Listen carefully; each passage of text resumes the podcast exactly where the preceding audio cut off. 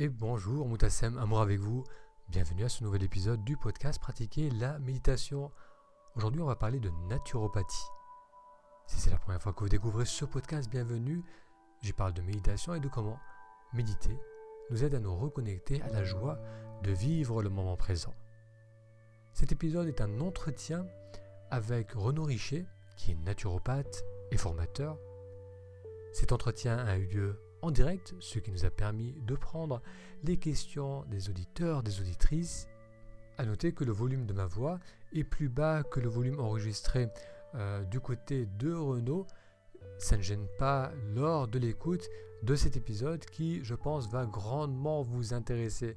Renault donne des conseils très pratiques, très logiques même. Il nous explique vraiment pourquoi appliquer les conseils qu'il nous donne.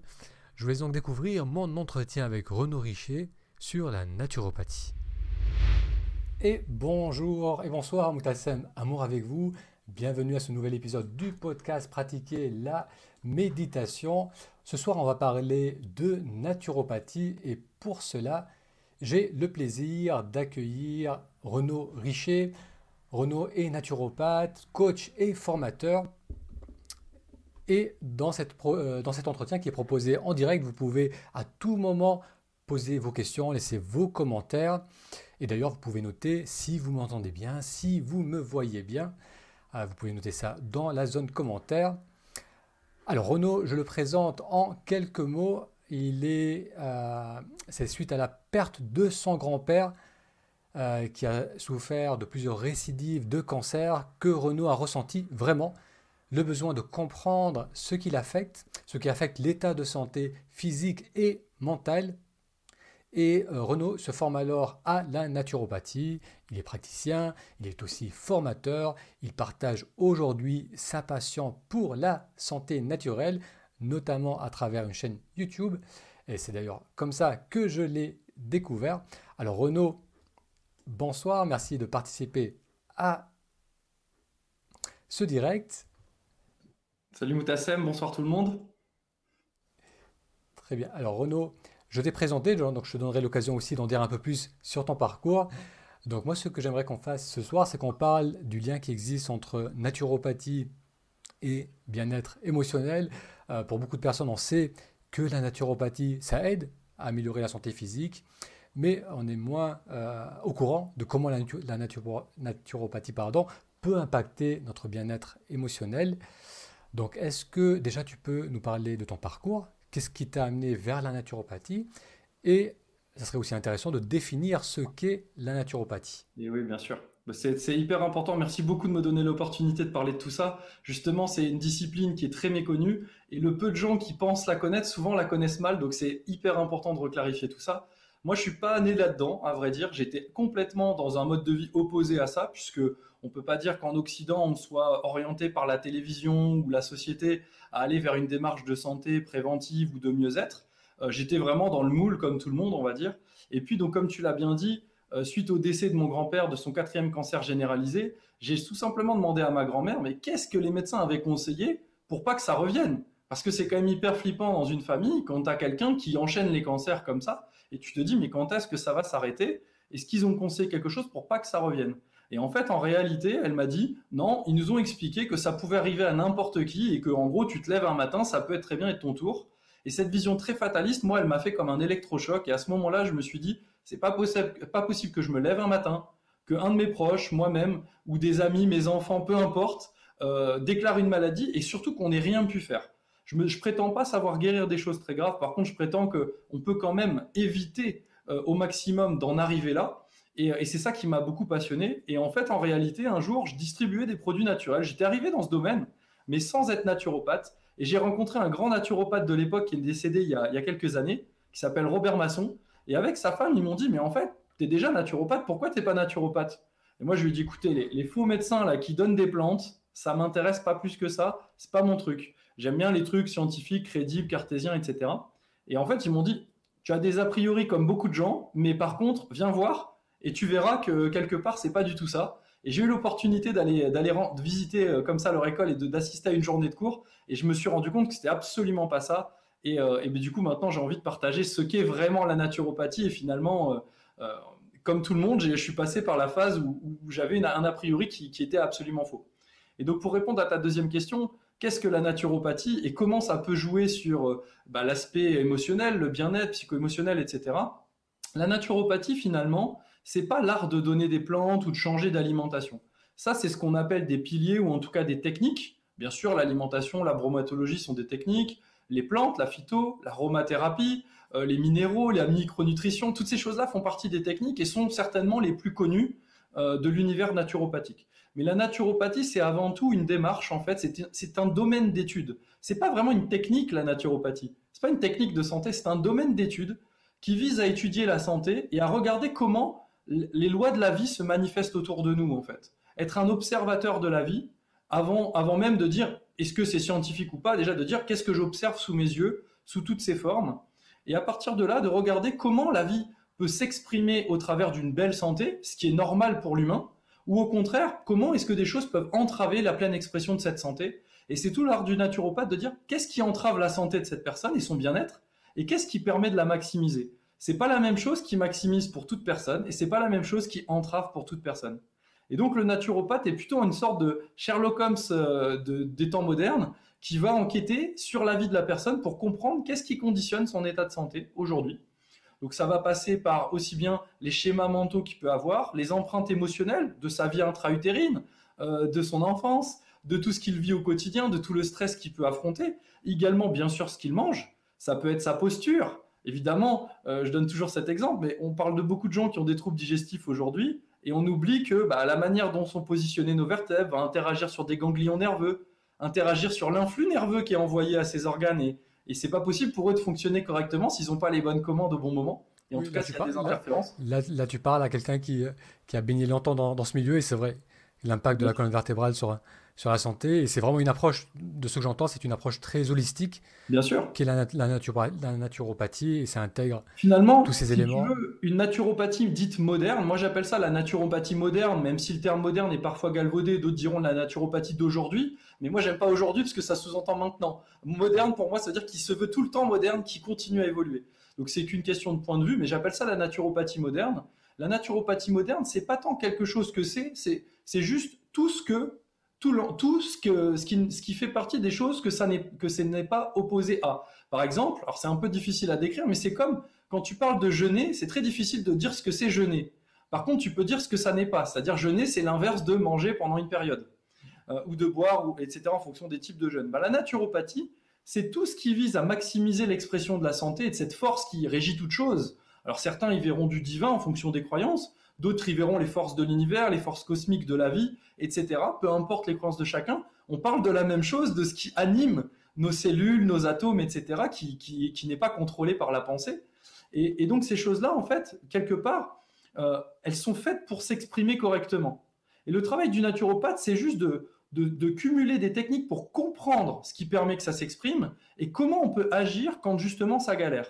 Et donc, on va agir de façon non chirurgicale, non, non invasive, non dangereuse, naturelle et, non chimique, entre guillemets, ou non médicamenteux, non, non, sans les pesticides, sans, tous les traitements euh, aujourd'hui de synthèse qu'on peut rencontrer. Donc, en fait, finalement, une fois qu'on a exclu ces choses-là que la naturopathie n'est pas, le reste, et c'est pas moi qui le dis, c'est un de mes mentors, le professeur Grégoire Jovet, qui dit tout le reste, en fait, c'est naturopathie. Finalement, euh, euh, faire de la méditation, c'est naturopathie travailler sur sa posture, travailler sur son euh, équilibre nerveux euh, avec la chiropraxie, avec l'ostéopathie, certaines formes d'ostéo, etc., la posturologie, tout ça c'est naturopathique. En fait, c'est vraiment un état d'esprit qui s'applique bien au-delà de la santé, mais naturellement, là où il est le plus connu, c'est sur le domaine de la santé. D'accord, c'est intéressant. Donc, c'est vraiment pas limité à certaines techniques, parce que parfois on associe vraiment euh, l'alimentation ou un, focus plus important sur l'alimentation avec la naturopathie, alors que c'est bien plus large et c'est tous les outils qui vont permettre de, d'aider la, vitalité qu'on porte chacun en soi, euh, de lui permettre de s'exprimer librement et euh, peut-être d'identifier ce qui nous fait du mal, ajuster cela, accompagner le corps vers quelque chose de plus harmonieux, plus équilibré. Alors si tu veux, euh, je suis obligé de préciser que ça c'est la naturopathie telle qu'aujourd'hui moi je la vois et je l'amène. Par contre, je, je suis forcé de constater qu'elle n'est pas enseignée comme ça depuis bien longtemps. C'est-à-dire que nos pères fondateurs, euh, au siècle dernier, même s'il y avait déjà des gens avant, mais ça s'est fortement démocratisé au siècle dernier, on léguait une naturopathie dans les années 70-80 qui était basée sur différentes techniques où l'alimentation jouait un rôle fondamental, puisqu'on était dans, l'après-guerre, etc., avec des gens qui effectivement commençaient à tendre vers une alimentation qui était plus adaptée. Et puis, donc l'alimentation et les plantes, franchement, ça suffisait à, recaler quelqu'un. Aujourd'hui, c'est plus le cas. Hein. on est 50 ans plus tard. Les gens sont perclus de métaux lourds dans tous les sens. Euh, les, gens sont euh, très très atteints par les champs électromagnétiques. Il y a un stress chronique, une espèce de psychose, beaucoup de sédentarité. On a perdu énormément en termes de robustesse et de force physique. Tout ça, ça change en fait la vie des personnes. Et donc, les profils qu'on rencontre en tant que naturopathe à accompagner, c'est pas du tout les mêmes qu'il y a 50 ans.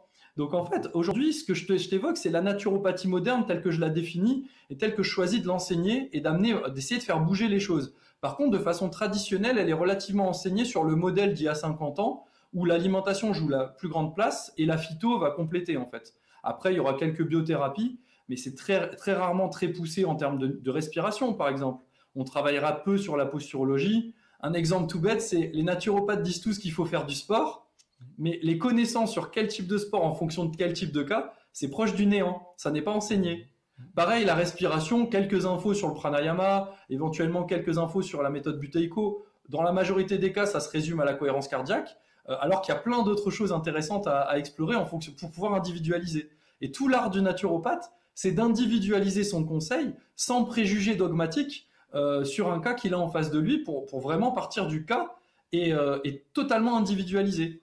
Et s'il faut travailler sur les émotions, il faut travailler sur les émotions. C'est pas la peine de corriger l'alimentation de quelqu'un qui n'a pas de problème avec son alimentation, même si dans notre dogme, elle n'était pas bonne. Moi, je pars du principe que c'est le résultat qui paye. Donc, si son résultat il n'est pas mauvais, il n'y a pas forcément besoin de tout changer, d'être des radicalistes de euh, tout le monde doit devenir vegan ou tout le monde doit manger du, cétogène. Aujourd'hui, on voit beaucoup ça, mais c'est presque anti-naturopathique, tu sais, sur le principe, puisque la naturopathie, ça se veut avant toute chose individualiser et contextualiser.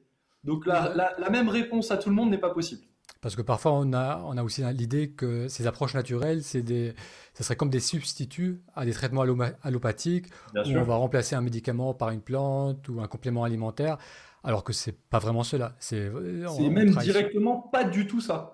C'est-à-dire que moi, je déconseille systématiquement aux gens de prendre une plante même équivalente à la place d'un médicament. Déjà, il y a tout un travail de pharmacocinétique, de pharmacodynamique, etc., qui, n'est pas enseigné en école de naturo. Donc nous, on a choisi de créer des modules dans notre école parce que c'était une énorme lacune et les naturopathes travaillent avec des personnes sans forcément comprendre exactement comment ça marche quand elles prennent déjà un médicament. Tu t'imagines, tu interagis sur quelqu'un qui prend des substances de synthèse qui ont un impact assez fort sur son corps et tu ne sais pas comment ça marche et tu lui conseilles des plantes qui peuvent interagir. Il y a un énorme souci. Pour moi, en fait, on n'est pas là pour substituer un médicament, même s'il avait des effets secondaires graves ou des choses comme ça. C'est pas notre travail, en fait, de substituer ça. Notre travail, c'est de déraciner à la racine profonde le pourquoi il a eu besoin de ce médicament. Par exemple, j'ai aucun problème avec le fait que quelqu'un prenne un, antidépresseur si dernièrement il va pas bien et qu'il a pensé au suicide. C'est nécessaire qu'on lui sauve la vie. Pour autant, ce qui est pas normal, c'est qu'on lui dise il prendra des antidépresseurs toute sa vie, que ça devient finalement un peu euh, la béquille qui va durer dans le temps. En fait, c'est tu as besoin d'une béquille, pas de problème, mais qu'est-ce qu'on fait pour remédier à ce qui a provoqué ce, souci? Alors peut-être que tu te fais harceler au travail, mais peut-être aussi que tu prends à cœur des choses que tu pourrais ne pas prendre à cœur, que quelqu'un d'autre à ta place vivrait pas mal. Donc peut-être qu'on peut travailler sur ça. Peut-être que tu as des empreintes émotionnelles à faire passer. Peut-être que les fleurs de bac, comme font beaucoup de naturopathes ou les plantes, peuvent t'aider. Mais de la même manière qu'un antidépresseur, ça sera une béquille.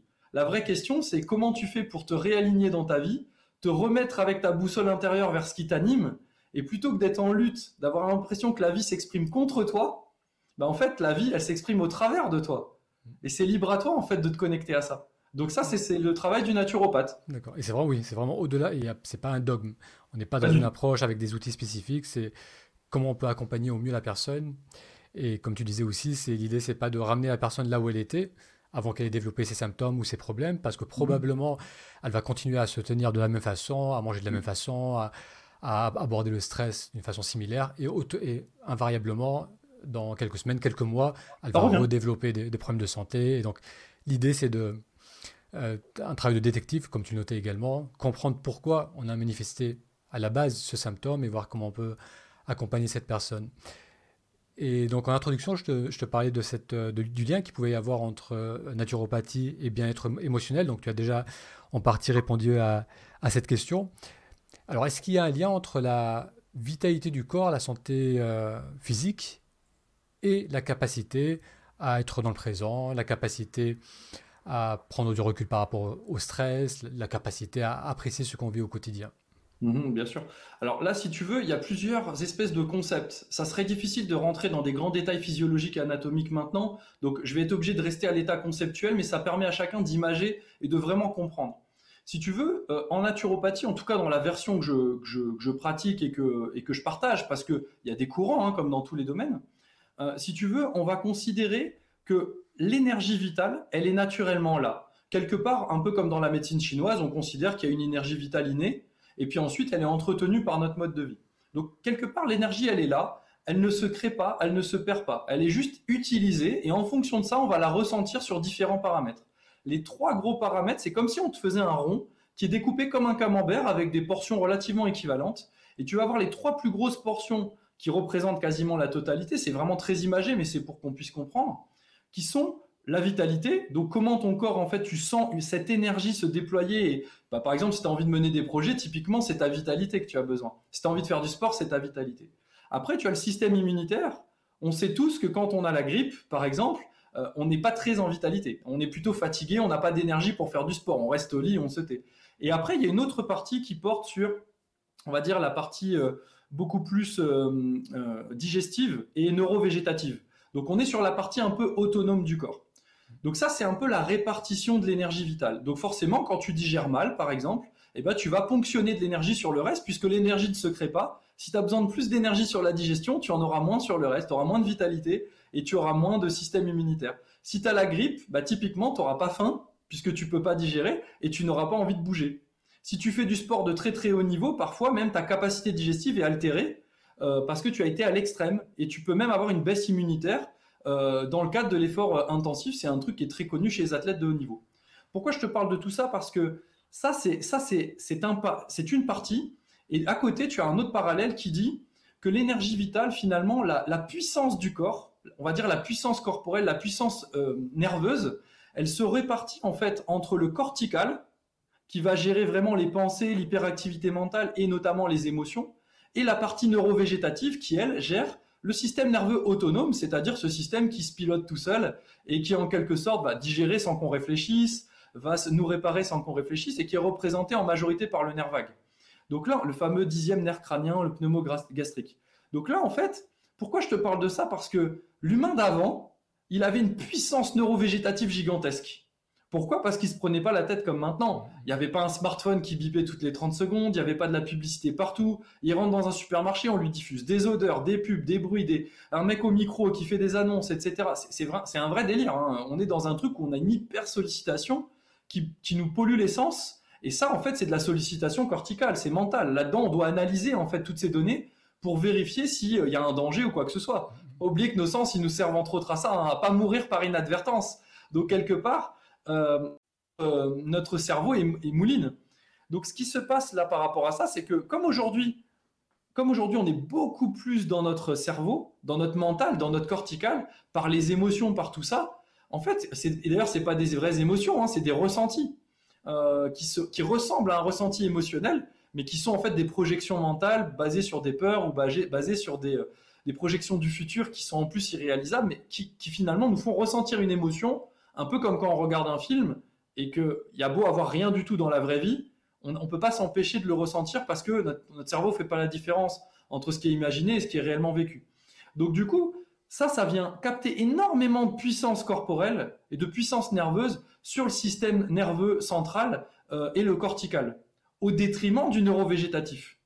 Donc le gros souci à ce niveau-là, c'est que le neurovégétatif, il, cherche à gérer euh, l'immunité, et notamment la digestion. Donc si je reprends mon petit camembert d'avant, bah, en fait là, je suis obligé de mettre le paquet euh, à fond la caisse sur euh, la digestion et sur euh, le, on va dire l'aspect immunitaire, parce que j'ai une telle puissance corporelle qui est réduite à ce niveau-là que bah, c'est un peu comme si tu sais quand tu fais du vélo, tu as le grand plateau et puis le petit plateau quoi. Bah, en fait là, c'est très simple, c'est tu as l'impression qu'en fait tu, tu comme dans ta voiture, tu dois appuyer à fond la caisse sur la pédale parce que tu n'arrives plus à passer en cinquième, donc tu es tout le temps en première. Alors t'appuies, t'appuies, t'appuies, mais t'atteins pas une vitesse de croisière et ton corps est toujours en manque. Alors il te fait aller à fond là-dessus. Le problème, c'est qu'il te fait mettre toute ton énergie vitale sur ta digestion et sur ton immunité pour tenter de colmater les brèches, et tout ça au détriment de ta vitalité. Donc forcément, tu te sens au ras des pâquerettes quand tu vis des émotions. Tu viens d'avoir des enfants, les émotions se, réveillent énormément avec, euh, on va dire, la maternité, la paternité. Bah, qu'est-ce qui se passe? T'es claqué. Mais c'est pas seulement. En fait, finalement, c'est pas seulement parce que euh, tu es euh, face à, des cas où tu dois avoir des réveils nocturnes, changer une couche, etc. Tu devrais pas être autant fatigué. Tu es fatigué parce que c'est en train de réveiller tellement de choses qui te prennent la tête ici que ta puissance neurovégétative est très faible et donc ta vitalité ressentie d'un point de vue énergétique, elle est de plus en plus faible. Il n'y a, plus, a plus de place pour ça. Et c'est là, où, là où on voit la, la grande intelligence du corps, c'est que bien souvent lorsqu'on est dans une dynamique où on est à l'étage du haut, tout le temps dans les pensées, dans le stress, dans la rumination, euh, il arrive à un moment de saturation où il n'y a plus simplement plus d'énergie. C'est là où on tombe malade, on est obligé de décrocher de cette, euh, de cette perte dans le mental. Et c'est une façon aussi que le, que, le corps a trouvé de changer le rythme, de nous permettre de récupérer, de, de relativiser, de prendre du recul. C'est une adaptation parfaite en fait. C'est-à-dire que quand tu es comme ça, tu passes dans ce qu'on appelle l'hypersympathicotonie. Donc tu as ton système nerveux de, de, la fuite, du stress, de la, descente, de la défense qui est à fond la caisse. Mm-hmm. Et comme tu pourrais mourir à force d'être comme ça parce que tu n'arrives plus à dormir, tu es en hypervigilance tout le temps. Donc t'es pas bien, tu rumines, tu rumines, tu rumines. Bah, le corps, en fait, qu'est-ce qu'il fait? Si tu trouves pas de solution, il psychosomatise. C'est-à-dire que lui, il trouve une solution corporelle pour que ton, ton cerveau puisse comprendre que, ok, j'ai pas géré ça intellectuellement ou dans la pratique autour de moi, on va dire, c'est pas une solution physique que j'ai trouvée, mais j'ai trouvé une solution biologique. Et on est justement sur la psychosomatisation. Et à ce moment-là, ça fait redescendre le sympathique. Et on se retrouve comment? On se retrouve dans un état d'épuisement complet, tout simplement avec l'apparition d'une pathologie, parce que le corps nous a protégés en s'adaptant de cette manière, en créant de la vagotonie, parce qu'il a solutionné d'un point de vue biologique un problème qui était psycho-émotionnel. Mmh. Et donc c'est tout le jeu de comprendre que travailler cet état psycho-émotionnel en amont et éradiquer des causes, bah, ça évite la manifestation, qu'elle soit psychosomatique ou qu'elle soit tout simplement euh, carence ou accidentelle. Et c'est là où on voit les limites d'un traitement purement symptomatique. Mhm. Parce que s'il y a une grosse fatigue, s'il y a de la fièvre, s'il y a un mal, euh, articulaire ou musculaire, juste chercher à, à, dissiper cette, cette, tension, relâcher cette, cette douleur, sans qu'ensuite il y a un, vrai relâchement au niveau cortical, au niveau intellectuel. Euh, on va sans cesse revenir dans la même dynamique et c'est pour ça aussi très souvent que les douleurs, les problèmes reviennent chroniques et après, effectivement, c'est une image que je donne souvent, c'est le, le, signal d'alarme. C'est-à-dire que le corps, il, nous envoie sans cesse des messages subtils au niveau du ressenti de la posture, de la respiration, émotionnel, digestif. Mais comme on est très peu à l'écoute de ces ressentis, on est tellement dans le mental, dans l'action, dans l'extérieur, que petit à petit, le message d'alarme va devenir plus fort, plus fort. Et à un moment, c'est le seau d'eau sur la tête qui te laisse plus le choix et qui te bloque, tu peux plus bouger, qui te, qui te cloue au lit. Et donc, c'est, comme tu disais, c'est, une, graduel en progression hein. graduelle. Et oui, ça va, être, ça va être terrible. Et en plus, tu vois, j'aime bien aussi donner ces exemples parce que souvent, on pense que les naturopathes sont contre l'allopathie, la médecine officielle, etc. Mais euh, au même titre qu'un, par exemple, qu'un médicament pour la tête va, va, faire tomber le mal de tête et que finalement, ça soulage la personne, mais du coup, ça l'aide à rester dans cet enchevêtrement qui l'amène aux raisons de son mal de tête. Donc, ça va s'amplifier automatiquement. Surtout quand on a compris l'intérêt du rôle du foie, sur euh, les tensions musculaires qui peuvent radier euh, derrière la tête, ou bien tout simplement même dans la pression qu'on va avoir dans la tête. Bon, bah, on sait que le paracétamol, par exemple, c'est très néfaste pour le foie. C'est noté dans toutes les pubs où ils vendent du paracétamol. Mmh. Donc, évidemment, il y a, l'aspect médicamenteux à mettre en garde par rapport bah, aux causes qui ne sont pas résolues. Mais c'est valable aussi sur plein d'autres choses. Parfois, on va vous dire, buvez du guarana dans, le domaine, dans les domaines alternatifs. On va vous dire, buvez du guarana pour l'énergie. Mais c'est bien mignon de donner de l'énergie à quelqu'un qui est rincé. Bah, en fait, il est content sur le coup parce que ça lui permet de suivre un rythme de vie qu'il a l'impression de devoir s'imposer, mais en fait, on n'est pas du tout en train de contribuer à sa santé. Que ce soit bio, vegan, certifié sans gluten ou je ne sais quoi. C'est pas parce qu'il y a tout, un tas de labels et que c'est naturel que pour autant c'est en train de contribuer à la santé de la personne. Et moi, je distingue vraiment euh, quelque chose qui est, qui est totalement naturel de quelque chose qui est naturopathique et dédié à la santé. C'est complètement différent comme approche. ça, peut se superposer par endroits et parfois pas. Par exemple, boire du café, c'est pas un problème. Mais par contre, boire beaucoup de café au détriment du sommeil, parce qu'on a besoin de travailler que toujours plus, on sait très bien qu'on va faire péter notre corps à un moment ou à un autre. Oui, c'est vraiment l'intention qui, prime. Et oui. Et c'est pas que ce soit naturel ou pas naturel. Exactement. Mm. Et dans cette, dans cette optique-là, qu'est-ce que tu penses de, du fait de développer de plus en plus de, une, conscience du corps de plus en plus euh, affinée, c'est-à-dire vraiment apprendre à, se connaître tout simplement au niveau de la, de la, posture, au niveau de l'alimentation. Euh, et est-ce qu'il y a des outils ou est-ce qu'il y a une approche que toi tu utilises pour permettre de développer cette, plus grande écoute du corps? En fait, déjà, quand tu commences à arrêter d'entraver l'expression de cette écoute, c'est-à-dire la, capacité d'écouter, je prends un exemple tout bête. Euh, très souvent, les enfants, quand ils ont mal au ventre, on leur donne des produits pour le ventre. Ou alors ils ont un petit peu, ils se plaignent, tout de suite on leur donne un bout de pain, un truc, quelque chose pour les faire taire en fait. Ben ça en gros c'est un message de leur système nerveux entérique, donc du, tube digestif, ce fameux deuxième cerveau ou cerveau émotionnel qu'on appelle, qui est pas vraiment le deuxième cerveau, mais qui est finalement un cerveau à part entière, en tout cas un gros système nerveux. Lui, il est interfacé notamment avec le nerf vague pour remonter des informations par le biais du système nerveux parasympathique. Sauf que cette connexion, elle se fait très mal à force qu'on lui a dit de pas la faire. Donc le gros souci, c'est que les gens, en fait, l'information ne passe même plus. Alors il faut qu'ils aient un truc gravissime au niveau du ventre pour se mettre à sentir, alors qu'ils devraient sentir chaque fois que quelque chose n'est pas normal dans leur ventre. C'est tout à fait normal. Le problème, c'est que pour ça, bah, déjà, il faut canaliser la tonalité de notre système nerveux pour que ce soit le nerf vague qui a à nouveau un petit peu la main pour remonter de l'information, puisque on le dit souvent comme étant le nerf qui amène la digestion, des choses comme ça, mais il est à 80% sensoriel. C'est-à-dire que 80% de son travail, c'est remonter des infos jusqu'au cerveau principal, le système nerveux central, pour nous informer d'un ressenti physique ou d'un état. Mais pour ça, il faut, il faut déjà qu'il ne soit pas surmené à envoyer des trucs dans tous les sens pour tenter de colmater les brèches. Et il faut, aussi que les autres organes arrivent à communiquer avec lui. Et ça, ça passe par euh, effectivement des phases, donc des outils que tu connais bien, que sont la méditation, que sont éventuellement la cohérence cardiaque, les différentes techniques respiratoires, de la gymnastique douce ou même de, l'exercice physique. Et puis tout simplement de revenir à l'instant présent. Arrêter d'être dans la tête sur des choses où ça, Par exemple, nous, dans l'alimentation, tu vois, mon principal conseil, il est extrêmement simple. Mâcher correctement son alimentation. Mais ça, comment c'est possible quand tu es dans le futur ou dans le passé tout le temps? Eh bien, tu bouffes tu peux pas t'empêcher, tu bouffes. ou, quand tu es dans la distraction, face à des écrans, face tout le temps, Bien sûr. peu à l'écoute de toi. Et... Exactement. Et ça passe par ce genre de choses parce que pour moi, ça passe d'abord aussi entre autres par le tube digestif parce que c'est quand même une grosse, grosse sollicitation du nerf vague. Donc si tu veux que ton corps puisse remonter des informations beaucoup plus douces et que du coup il ait de la place pour faire passer d'autres informations plus fines, bah, il, faut déjà que ton, il faut déjà que ton corps soit pas en train de crier famine. Et c'est un petit peu la même chose que quand tu médites et que quelque part, tu essayes d'écouter cette intuition à l'intérieur de toi, cette petite voix qui, n'est ni plus ni moins qu'une sorte de murmure. Pour l'entendre, il faut pas être dans le brouhaha du mental. Il faut apprendre à calmer le mental, à l'observer, à, on va dire à le, un petit peu à l'amadouer, euh, parce qu'on n'est pas ennemi. Mais c'est pareil pour le ventre. Si ton ventre, tu lui fais digérer des trucs absolument indigestes à longueur de journée, en fait, il est en train d'hurler à la mort, le truc. Donc le peu d'infos qui passent, c'est des hurlements. Tu pourras jamais entendre les ressentis subtils de ton corps qui te, qui te guident, qui te disent ah là tu vois légère, euh, léger craquement ou légère friction au niveau du genou, etc. Tu vas donc attendre d'avoir quelque chose de grave pour le ressentir par un phénomène de grosse inflammation, ou bien parfois ça va être une énorme tumeur qui va obstruer une artère, qui va obstruer un, canal biliaire ou des choses comme ça. Euh, et donc il faudra quelque chose de gros et la personne aura toujours dit, bah moi j'avais jamais rien, puis d'un coup j'ai un gros problème. C'est pas normal, j'ai pas de chance, etc.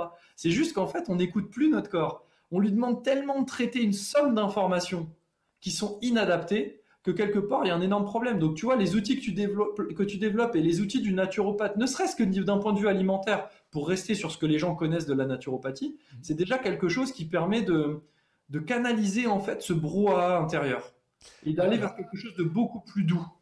Alors, quelles seraient des, premières étapes relativement accessibles? Parce que si, on reprend l'exemple de la, de la méditation, lorsqu'on commence à méditer, on, le fait plutôt dans un cadre où on est en silence, où on est peu stimulé, parce que mhm. notre, notre attention elle est, tellement volatile, elle est facilement accaparée par tout ce qui peut arriver. Donc, on ne va pas faire ça lorsqu'on est dans un lieu public, lorsqu'on commence à méditer. Mhm. Donc, si on, on transpose cela sur l'alimentation, par exemple, quel cadre on peut mettre en place pour commencer très doucement à, tourner notre attention vers le système digestif, vers l'alimentation, et quelque chose qui peut être relativement facile à mettre en place malgré qu'on n'a peut-être pas le temps de se faire à manger, qu'on est dans un, dans un quotidien assez chargé. Et eh bien justement, je vais te partager des choses qui sont valables pour tout le monde, parce qu'il y a beaucoup de choses qui nécessitent d'être individualisées, mais il y a quand même des choses qui sont euh, des, vérités, on va dire, des lois universelles euh, par rapport à tous les humains où, qu'ils se trouvent sur la, sur la planète.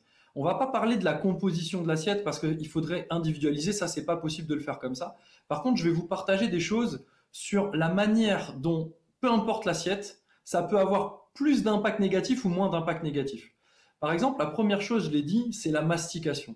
Peu importe ce que vous mangez, si vous le mâchez mieux, ce sera nettement mieux digéré. Pourquoi? Parce que plus de mastication, ça veut dire mieux ensaliver, ça veut dire amener des fragments de nourriture beaucoup plus petits dans l'estomac, donc il aura beaucoup moins de travail, et donc, il pourra déployer la même puissance, mais aller beaucoup plus précisément dans, dans le fait de les broyer en, extrêmement petits pour que l'intestin ait moins de travail à faire. Et donc, c'est toute la chaîne, en fait, qui est améliorée. Et ça, c'est n'est pas un problème de, de le faire.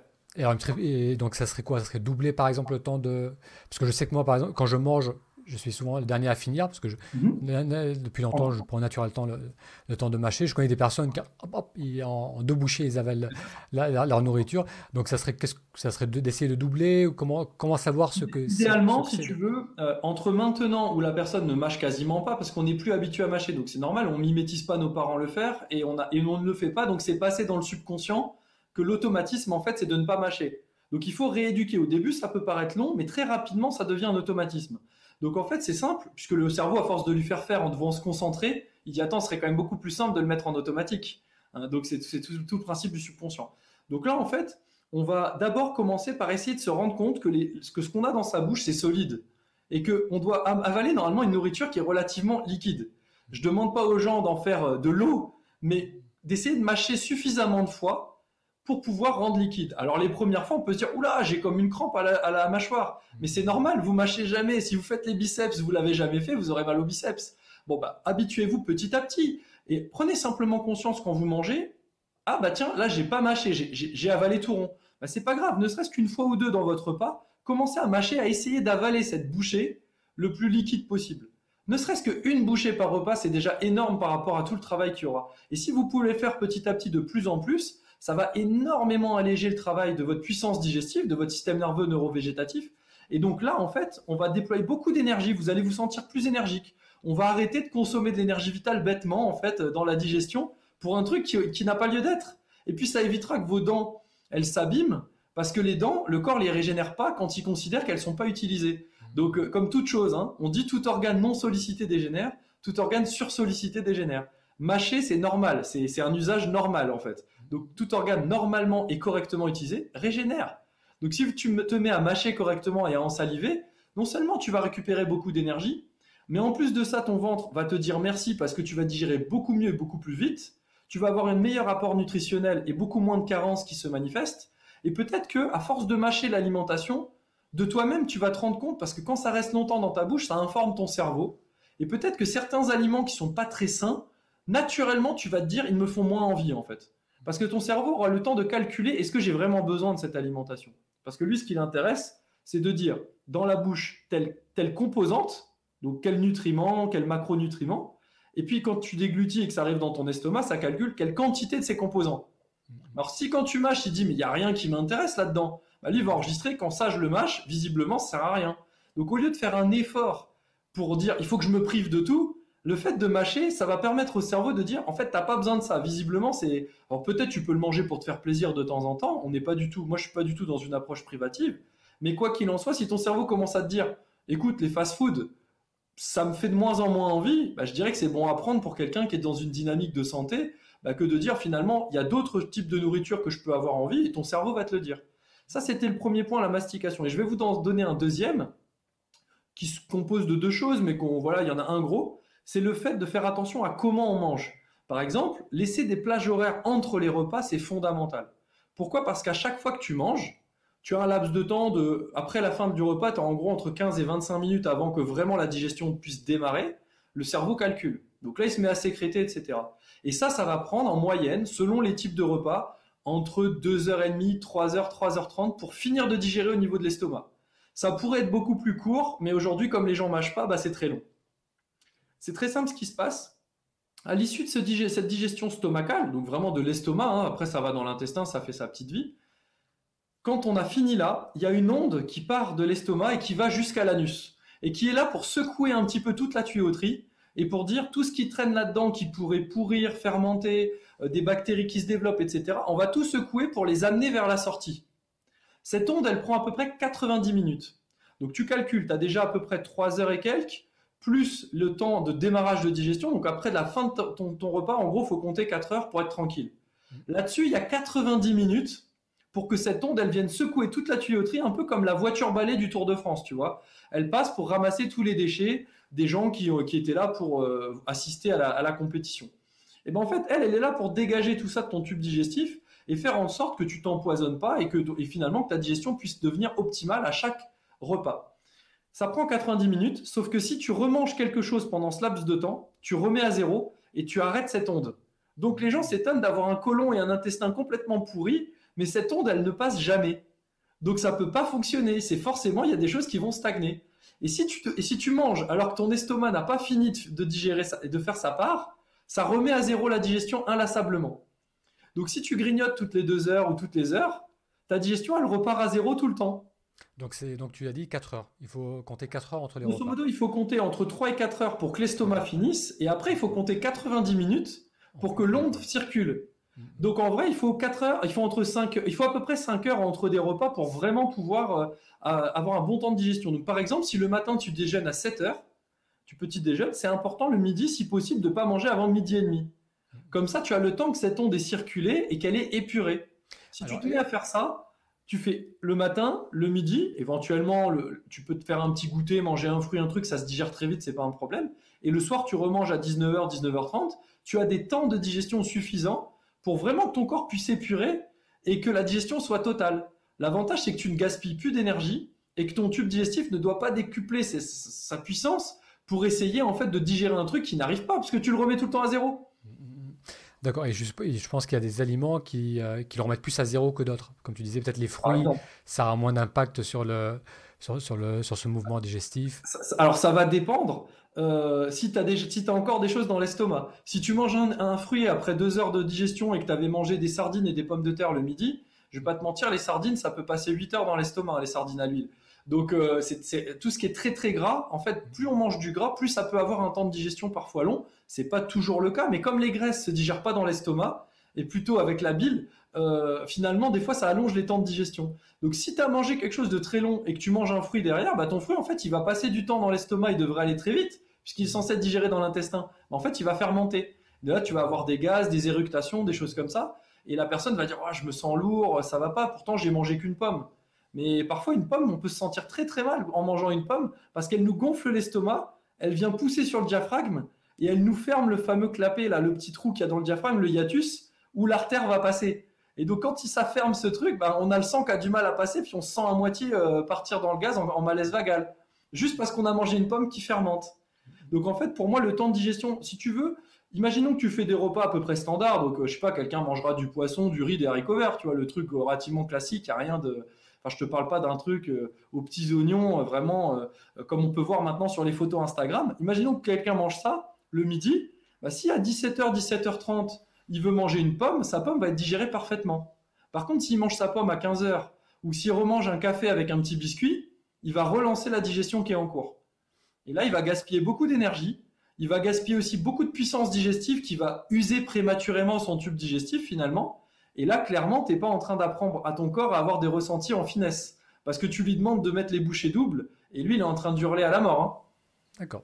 Donc voilà, donc pour être sûr, 5 heures d'intervalle entre les repas, c'est une bonne moyenne. C'est intéressant. Et en plus, c'est facile à retenir, et c'est comme, comme, le, fait, comme le conseil de la mastification.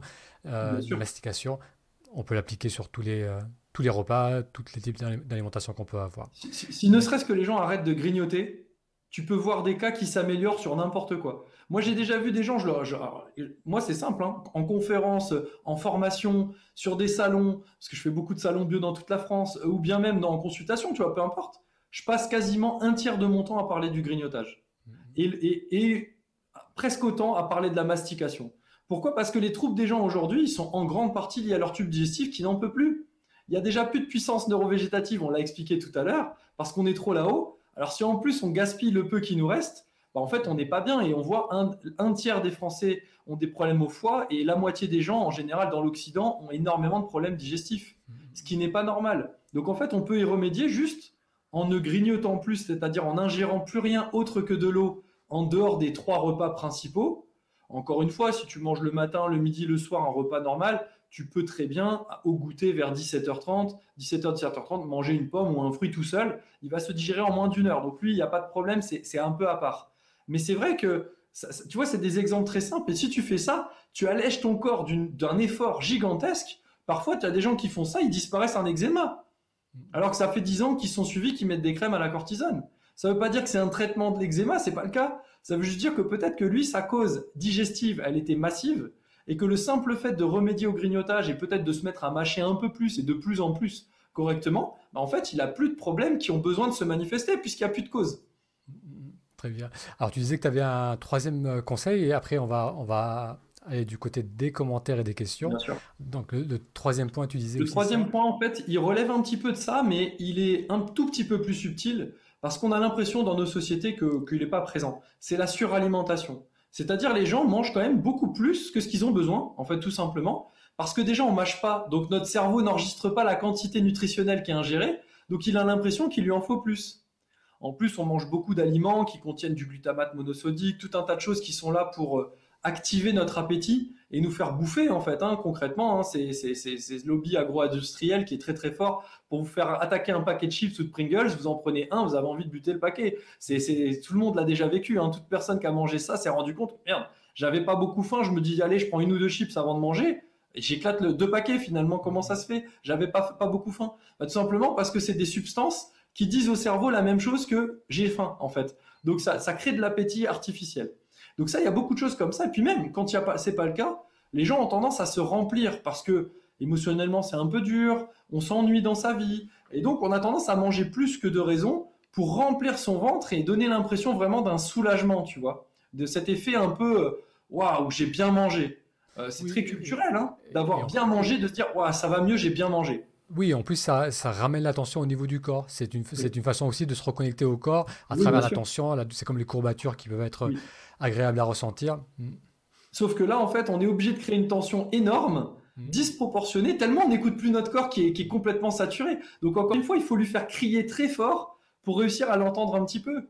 Et donc, si j'arrête de grignoter, si j'arrête de, si je me mets à mieux mâcher, et qu'en plus de ça, j'évite d'être en suralimentation, c'est-à-dire, si j'ai besoin de manger une quantité pour avoir les nutriments nécessaires, pourquoi est-ce que j'ai besoin de me goinfrer jusqu'à avoir le ventre comme ça? Il n'y a pas d'humain qui est censé manger autant. Donc, ne serait-ce que de, dire manger à sa faim, mais euh, sans pour autant se péter le ventre, bah, tu, vas, limiter énormément euh, les efforts digestifs puisque tu as moins de volume à, digérer, donc naturellement. Et en plus, si tu le mâches mieux, le travail sera simplifié. Et pour motiver les gens, je vais donner une dernière explication et après on pourra passer aux, questions qui sont posées. Euh, il faut savoir qu'il y a un grand précepte anatomo-physiologique, mais aussi naturopathique hein, en termes de, de fonctionnement de la physiologie du tube digestif qui dit que tout ce qui n'est pas correctement digéré par le tube digestif et ses sécrétions va nourrir des choses potentiellement pathogènes dans notre corps, ou en tout cas des, sortes de bestioles. Moi j'appelle ça des bestioles parce que ce n'est pas seulement des bactéries, des bestioles qui ne devraient pas être là, mais qui vont manger ce que notre corps ne sait pas digérer. Vous imaginez bien que si vous mangez de la viande comme ça, euh, ou des carottes, hein, parce que ce n'est pas la viande qui est plus mauvaise que les carottes, mais quelque chose que vous avalez tout rond, qui n'est pas correctement digeste pour l'estomac parce qu'il peut pas, il peut pas dissoudre ça, alors que ça n'a pas été du tout mâché. Vous avez, je sais pas, un bout de côte de bœuf qui arrive dans votre intestin, vous avez un morceau de carotte entier, et plein de choses comme ça qui n'ont pas été mâchées. Des pâtes, des pâtes entières, euh, peu importe la, farine de pâte, bah, tout ça, ça arrive dans votre tube digestif. Et ce tube digestif, bah, lui, il a beau sécréter, il n'y arrive pas. Vous n'allez pas pourrir sur place. Vous savez ce que ça fait, ça, si vous le laissez dans un coin comme ça de votre appartement ou de votre maison bah, Ça pourrit. Et ça sent le cadavre. Donc, vous voulez pas avoir ça à l'intérieur de vous. D'autant plus que vous saturez votre corps. Donc, cette onde qui est censée faire avancer tout ça jusqu'à la sortie, elle a du mal à le faire. Donc, ça devrait pourrir. Qui mange ça? Bah, Des bactéries qui n'ont rien à faire là. Des champignons qui n'ont rien à faire là. Et aussi des vers intestinaux, les fameux parasites intestinaux, qui pour certains peuvent atteindre 17 mètres. D'accord? Donc c'est relativement dégueulasse hein, ce qui peut se passer dans notre ventre si on mange des choses qui ne sont pas digérées. Le but du tube digestif, c'est de faire passer des choses digérées. Quand vous faites faire des choses qui ne sont pas son travail, bah, il trouve des collègues pour un peu comme vous, bah, vous êtes dans une entreprise, ah bah tiens, on a un travail qui n'était pas prévu, on n'est pas formé, on va prendre un intérimaire. Bah là, c'est pareil, il fait venir des intérimaires qui sont pas prévus. Ça va être des bactéries, ça va être des champignons, ça va être des virus et surtout, ça va être des parasites intestinaux comme des vers. Et donc, les gens sont, sont étonnés d'avoir des contaminations, des candidats albicans, des contaminations bactériennes. Mais c'est ni plus ni moins que la pourriture intestinale et du côlon que le corps ne peut pas traiter puisque ça ne devrait pas être là. Bah, en fait, il le sous-traite à des organismes qui, qui normalement ne devraient pas être là dans cette quantité. Tout simplement. Oui, c'est bien. Tu nous as donné des conseils simples et surtout une très bonne raison de, suivre ces conseils. Alors, on va regarder du côté des commentaires. Bonsoir. Bonsoir Brigitte. On a Jean-Michel de Nice. Bonsoir Sandrine. Alors, on va voir si on a des questions. Bonsoir Nicole. Euh, alors j'ai Nicole qui demande comment travailler sur le vague. Mhm. Excellente question. Excellente question. J'adore cette question. Le nerf vague, en fait, il y a pas mal de façons de travailler dessus. C'est vrai que la pratique de la méditation ou de la respiration de type cohérence cardiaque, c'est déjà très accessible, même si chacun va pratiquer à son niveau, c'est quelque chose qui a influence sur le nerf vague, directement. Directement. Après, il y a différentes postures qui peuvent influencer aussi le nerf vague. Il y, a, tout un tas de choses, mais le plus simple du plus simple, c'est de pratiquer la cohérence cardiaque ou tout simplement une respiration euh, euh, relativement calme. Et par exemple, c'est vrai que ce qui va activer fortement le nerf vague, c'est quand on va être en fin d'expiration, peut-être laisser une légère pause avant de réinspirer.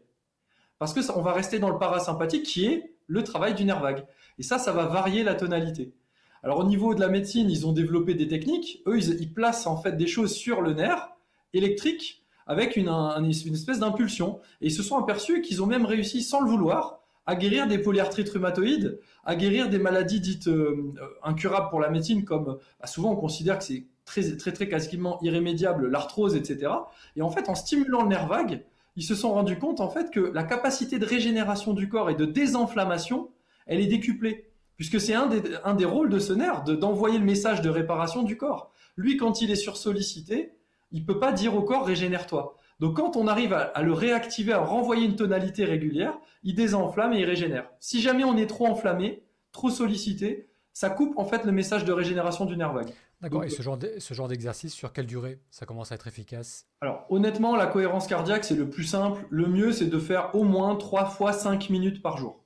Tu vois? Euh, Honnêtement, 3 fois 5 minutes par jour pour quelqu'un qui est vraiment très anxieux, euh, etc., c'est cool. Maintenant, si c'est des personnes qui sont dans des cas extrêmes, elle peut faire 3 fois 10 minutes.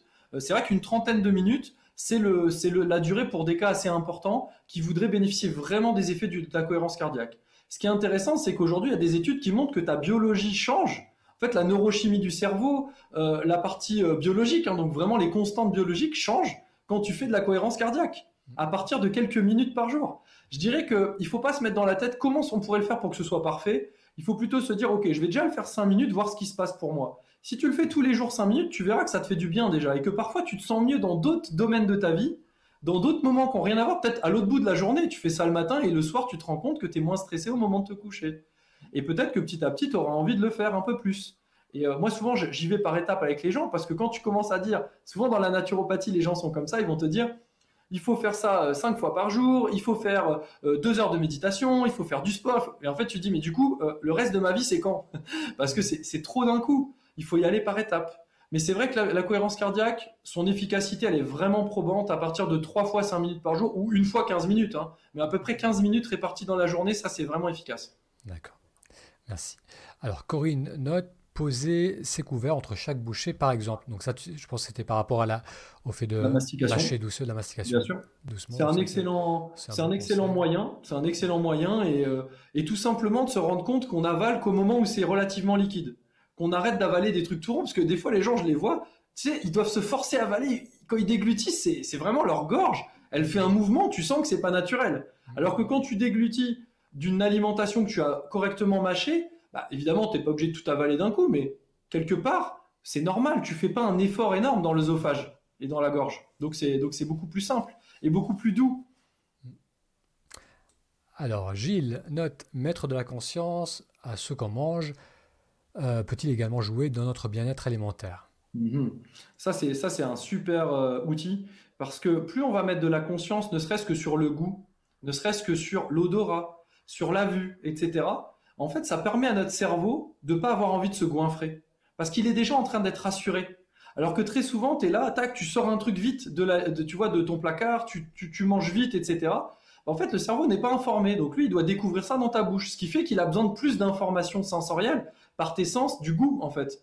Alors que si d'abord tu prends le temps, bah déjà, ça t'évitera de manger des choses qui sont peut-être avariées, plus bonnes et pas bonnes pour toi, parce que tes sens vont indiquer au cerveau que oui ou non, en fait. Normalement, un humain devrait toujours sentir, légèrement goûter, regarder, observer, toucher avant de manger. C'est ce que font tous les animaux. Il y a, c'est très rare, les animaux qui se jettent. Hein. C'est ce que font aussi les enfants. C'est pour ça que souvent les, enfants sont réticents quand tu leur donnes quelque chose de trop élaboré, qu'ils n'arrivent pas à identifier les, les, aliments ou les odeurs. Ils veulent pas. Plus c'est simple, mieux c'est. Bien sûr. C'est vrai que ça fait partie de notre. Euh, c'est important de mettre de la conscience parce que ça va vraiment permettre d'être dans un état dans le présent. Et donc, on va maximiser notre puissance neurovégétative, encore une fois. Alors on a Catherine qui demande si on peut boire des tisanes à la place de l'eau. On peut boire des tisanes à la place de l'eau, c'est pas un problème. Euh, maintenant, c'est important de boire de l'eau pure. Pourquoi? Parce que quelque part, chaque fois que l'eau est déjà chargée par quelque chose, euh, quand elle circule au travers de nos cellules, elle ne peut pas se charger d'autant de résidus qu'il y aurait à évacuer si elle est déjà chargée, ne serait-ce que par des substances de plantes. Il faut pas oublier ça. Hein. L'un des rôles de l'eau, c'est d'aller recycler tout le milieu cellulaire, toute, toute cette piscine dans laquelle baignent toutes nos cellules, en fait, et notre sang, etc. Bah, son rôle, c'est d'aller recycler tout ça. Et croyez-moi que le fonctionnement du corps, il en crée des résidus. Hein, c'est ce que les naturopathes appellent les toxines, toxines endogènes, toxines fabriquées par notre propre corps, qui sont ni plus ni moins que des résidus du fonctionnement de l'organisme. Donc boire de l'eau pure, c'est important, mais on peut pour autant boire des tisanes également. Euh, c'est pas un souci. Maintenant, c'est vrai que selon la manière dont la tisane va être euh, fortement infusée, comme le café ou le thé, mais la tisane, c'est vrai que c'est souvent plus léger, mais quand on la fait trop infuser, ça peut altérer aussi euh, l'état digestif et être considéré comme l'ingestion d'un aliment. Donc euh, il faut quand même être sur des choses assez légères en dehors des repas. Mais sinon, au moment du repas, moi, j'ai pas de problème avec le fait que quelqu'un boive des tisanes.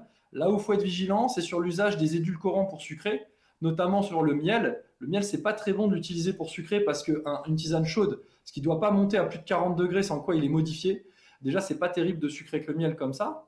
Mais par contre, il y a aussi le côté, euh, le miel, c'est un puissant inhibiteur digestif, enzymatique. Donc du coup, le miel, c'est un aliment à part entière. Quand tu l'intègres à un repas, ça peut modifier ta digestion. Donc boire une tisane avant un repas ou pendant un repas, ça peut complètement neutraliser les sécrétions digestives du corps. Et donc finalement, tu as l'impression d'avoir fait un truc sain et tu te retrouves avec des ballonnements, un truc qui va pas pendant 8 heures. En fait, c'est juste le miel qui a inhibé ta digestion. Et moi, je connais des personnes qui n'aiment pas l'eau qui, sont très réticents à l'idée de, boire de l'eau. Est-ce que mettre une goutte de citron ou un morceau de,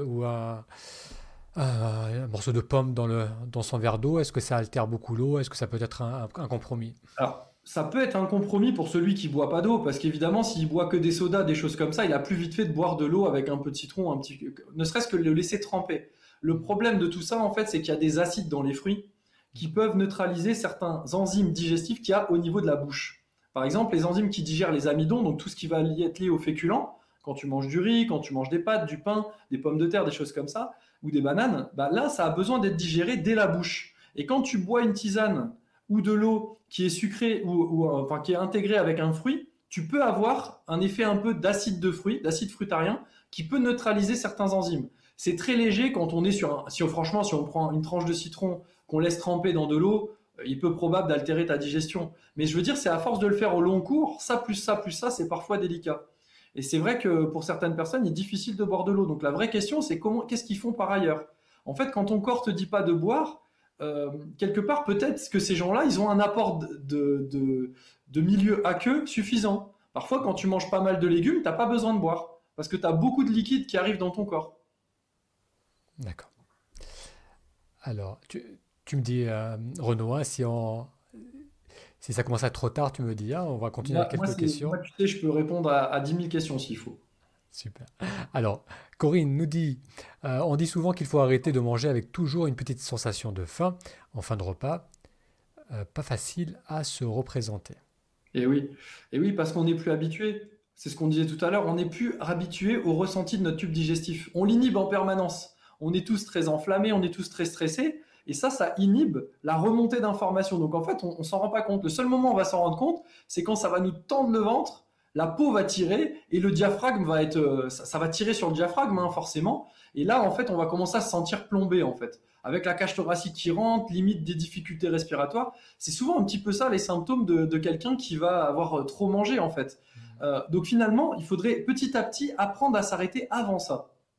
Et ne serait-ce que en apprenant, c'est pourquoi j'ai donné les conseils dans cet ordre. D'abord, bien mâcher, éviter de grignoter entre les repas. Et vous allez voir que votre estomac, petit à petit, il aura moins besoin de se remplir et de se dilater pour vous dire en fait j'ai eu ma dose. Plus vous mâchez bien, plus l'estomac peut vous informer de ça. Le problème c'est quand vous mâchez pas, il sait pas ce qu'il ingurgite. Donc lui par défaut, il a besoin de se remplir pas pour être sûr. En fait, c'est un peu comme si vous faites livrer plein de matériaux de, de construction, mais vous savez pas la liste. Alors, vous préférez en avoir des entrepôts remplis pour être sûr que vous ayez tout, parce que vous ne savez pas si le petit truc dont vous avez besoin, il y est quelque part. Vous allez dire oui, oui, ramenez, ramenez, ramenez pour être sûr. Mais là, à la place, le cerveau, lui, c'est le contremaître qui dit non, non, on a déjà. Donc, en fait, comme on a déjà, c'est plus la peine de livrer. D'accord. Ça, c'est une, bonne, une bonne image. Alors, euh, alors un fruit n'arrête-t-il pas le processus? Donc, si on parle du processus digestif, c'est vrai que prendre un fruit après un repas, ça peut euh, altérer le processus, effectivement. Par exemple, ça peut couper une digestion en cours, au même titre que de prendre un carré de sucre, un carré de chocolat, euh, une cuillère de miel, une tisane sucrée avec du miel ou un édulcorant naturel, etc., peu importe qu'il soit naturel, ça peut altérer une digestion en cours. Donc le but, c'est de laisser la digestion s'opérer et après seulement on va, euh, on, va, on va manger un fruit. Techniquement, un fruit, ça se mange sur un estomac vide. Euh, après, ça va dépendre de certains cas. Il y a quelques cas où on va pas faire ça. C'est des gens qui ont notamment des problèmes avec la glycémie. Pourquoi? Parce que les fruits, ça peut faire augmenter fortement la glycémie. Et c'est vrai que manger une pomme sur un estomac vide, ça va passer très très vite dans le sang et ça peut générer un pic glycémique. Mais c'est pas le problème du fruit ou de la digestion, c'est un problème de, l'état dans lequel se trouve déjà la personne qui en fait est un problème en soi, quoi, si tu veux, qui est une conséquence. Donc d'abord on résout cette conséquence et on rétablit un état relativement normal, et ensuite on peut réincorporer certains aliments comme les fruits qui pourraient faire augmenter la, glycémie. Mais ça n'empêche pas de manger une pomme au four en dessert ou des choses comme ça. On parle vraiment des fruits crus. Les fruits crus, c'est ça qui va altérer la digestion en course, qui se digère très très vite. Dès qu'ils sont cuits, vous pouvez les intégrer dans des desserts, ça pose plus de soucis. Alors, donc là, c'est une question assez spécifique. J'ai le candidat Abican. Albican. Comment s'en débarrasser définitivement? Alors, je, suppose que c'est quand même, ça dépend certainement de la, d'un, tas de, paramètres. Ça va être très compliqué de donner un conseil comme ça ici, puisqu'on est sur un conseil général qui se voudrait pour autant extrêmement spécifique. Maintenant, euh, ce que je veux dire par rapport à ça, c'est que le candidat, il faut arrêter de penser, comme toute bactérie, virus ou autre, qu'il apparaît par hasard. Il n'y a pas de hasard dans le corps humain. Tout est parfaitement orchestré. Les champignons, dans la nature, leur rôle, c'est de dégrader des tissus qui sont morts, en fait. Vous ne trouvez pas des champignons qui poussent dans la terre sur l'herbe euh, fraîche euh, en pleine santé. Vous trouvez ça sur des souches d'arbres en train de mourir. Vous trouvez ça sur des choses en décomposition. Certains champignons poussent sur des cadavres d'insectes, etc. Donc c'est bien des tissus morts en décomposition ou en tout cas des choses qui sont altérées morbido-pathogènes qui vont faire pousser des, champignons. Le candida, c'est l'équivalent pour le tube digestif. Quand il y a des choses qui pourrissent dans votre organisme, parce qu'ils sont mal mâchés, parce qu'ils sont mal digérés, parce que la puissance digestive est faible, vous êtes trop stressé, trop dans le mental, etc., bah en fait, le candidat est obligé de se présenter pour manger tout ça. Alors lui, un des trucs qui va raffoler, c'est tous les excès de sucre, etc. Il va se développer là-dessus. Mais c'est pas le sucre qui le fait apparaître, c'est la morbidité présente dans nos tissus digestifs qui et dans notre toute notre flore bactérienne qui est en train de dépérir, toutes ces résidus euh, alimentaires qui ne sont pas correctement digérés et qui pourrissent, c'est ça en fait qui va engendrer euh, la production d'un candidat ou d'autres mycoses et d'autres champignons. Donc c'est très important de comprendre que d'abord on résout le pourquoi il apparaît, après on procède à l'accompagnement individuel pour mettre en place des choses. Un truc qui marche très bien, c'est la respiration ventrale. Quand tu respires au niveau ventral, tu modifies le taux d'oxygène dans ton intestin par rapport à d'habitude. Aujourd'hui, les gens ont un niveau d'oxygène dans l'intestin proche de celui du côlon. Normalement, dans le côlon, il y a des bactéries qui vivent sans oxygène. Il n'y a pas beaucoup d'oxygène dans le côlon. Et dans l'intestin, normalement, il y a de l'oxygène. Donc, c'est une autre flore bactérienne. Sauf que quand on se retrouve à respirer au niveau thoracique parce qu'on est très stressé et que c'est un signe d'inflammation systémique et de stress global, en fait, en réalité, on respire plus par le ventre. On brasse plus correctement le tube digestif et on ne l'oxygène plus correctement. Et donc, on se retrouve avec une flore bactérienne du côlon dans le reste du tube digestif. Et là, alors, c'est apparition de tout un tas de déséquilibres, y compris d'apparition du candidat albicans. Très bien. Merci Renaud. Alors, ce que je ferai, c'est que je mettrai des, euh, des, liens demain sous cette vidéo par rapport à la respiration abdominale, par rapport à la cohérence cardiaque, parce que je vois aussi qu'il y a une question qui demande qu'est-ce que la, la cohérence cardiaque de Jean-Michel. Donc, je vous mettrai tous les liens, comme ça, il y a, il y a toutes les ressources qui sont déjà disponibles pour pouvoir faire ces exercices, ces exercices guidés. Euh, alors, Sandrine nous demande si le sucre est notre pire ennemi. Moi, je pense qu'il n'y a pas de. Tu sais, je suis pas très dogmatique comme personne. Je suis plutôt l'observation des faits. Je rencontre des gens qui mangent beaucoup de sucre et qui vont très bien. Et je rencontre des gens qui mangent beaucoup de sucre et qui vont pas bien. Moi, je crois à l'adaptation parfaite du corps. Je crois que la vie, elle s'exprime en permanence parfaitement en nous. Alors parfois, elle s'exprime sous une forme qui nous fait un peu chier. Je vais pas te mentir, développer un cancer, ça fait plaisir à personne. Et pour autant, c'est l'adaptation de son corps à une situation, à un état. Et quelque part, le sucre est notre ennemi parce que peut-être on en abuse et peut-être parce qu'on a créé un état dans lequel le sucre fait flamber quelque chose qui nous arrange pas. Mais peut-être que euh, quelque part le sucre n'est pas un problème et qu'il vient juste nourrir un processus normal d'adaptation de notre corps. On dit souvent le sucre nourrit les cellules cancéreuses. Mais c'est un problème du coup que si on considère le cancer comme un problème. Si on considère le cancer comme une adaptation corporelle à un état, c'est notre corps qui se met à somatiser quelque chose parce qu'il ne sait pas comment le gérer autrement. Bah lui, il a besoin de ce sucre pour nourrir les cellules cancéreuses qu'il juge utiles et indispensables. Donc du coup, c'est juste un message pour nous dire, regarde, le sucre, quelque part, au même titre que d'autres choses, parce que dans la nature, on en trouve du sucre, on en trouve dans les fruits, etc. Bien sûr, là, on est, on est soumis à du sucre raffiné en très haute dose, c'est pas exactement comparable. Donc évidemment, l'excès, euh, c'est l'ennemi du bien, hein, tu vois, à un moment donné, euh, euh, quelque part, il faut le juste milieu. Mais même en allant vers un juste milieu, est-ce qu'il faut se priver totalement de sucre comme on entend aujourd'hui, alors que beaucoup de nos cellules fonctionnent avec ça, et que même une cellule cancéreuse qui fonctionne avec ça, c'est nous qui pensons qu'elle n'est pas là pour la bonne raison. C'est nous qui pensons que le corps a fait quelque chose euh, d'inadapté. Pour autant, le corps, à ce que je sache, dans l'organisme, dans, il fait quasiment rien d'inadapté. Alors bizarrement, maintenant, on a inventé qu'il y avait certaines choses qui sont inadaptées. Alors je dis pas que c'est cool d'avoir un cancer, je dis juste que peut-être il y a une vraie raison à ce qu'il y en ait un et que peut-être c'est cette raison qu'il faut résoudre pour pas que ça revienne. Parce que si je reprends l'exemple de mon grand-père, il n'a pas changé de mode de vie, il n'a pas changé de mode de pensée, ses traumatismes d'enfance, familiaux, etc., il n'a rien géré. Et il, a continué à somatiser. On, lui avait beau lui enlever des tronçons d'un mètre de l'intestin régulièrement, ça, ça apparaissait ailleurs. Parce que son corps, il voulait. Tu peux faire ce que tu veux. Quand ton corps, il a dit qu'il allait faire ça pour une raison, il va le faire. Donc la vraie question, c'est pas est-ce que le, sucre fait flamber un truc qui nous arrange pas? La vraie question, c'est pourquoi mon corps a-t-il besoin de s'adapter de cette manière et d'avoir recours au sucre pour réussir à le faire? Parce que si j'ai plus besoin qu'il s'adapte, j'ai plus besoin du sucre.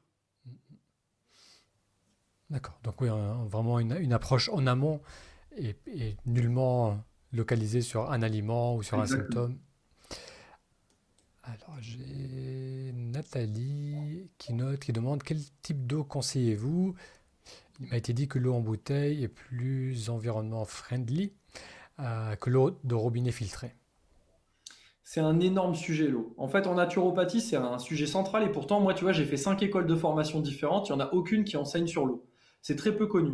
Euh, moi, pour ma part, je fais même intervenir un grand expert international réputé sur l'eau dans ma formation parce que c'est pas un sujet facile l'eau. L'eau, c'est quelque chose qui relève de la part de la conscience, de la lumière, de la physique quantique et de la matière. C'est très complexe comme sujet. Et pourtant, c'est tellement essentiel parce que tous les jours, on boit de l'eau, tu vois. Et on a l'impression que les naturopathes s'intéressent énormément à l'alimentation, mais finalement, on ne parle pas beaucoup de l'eau.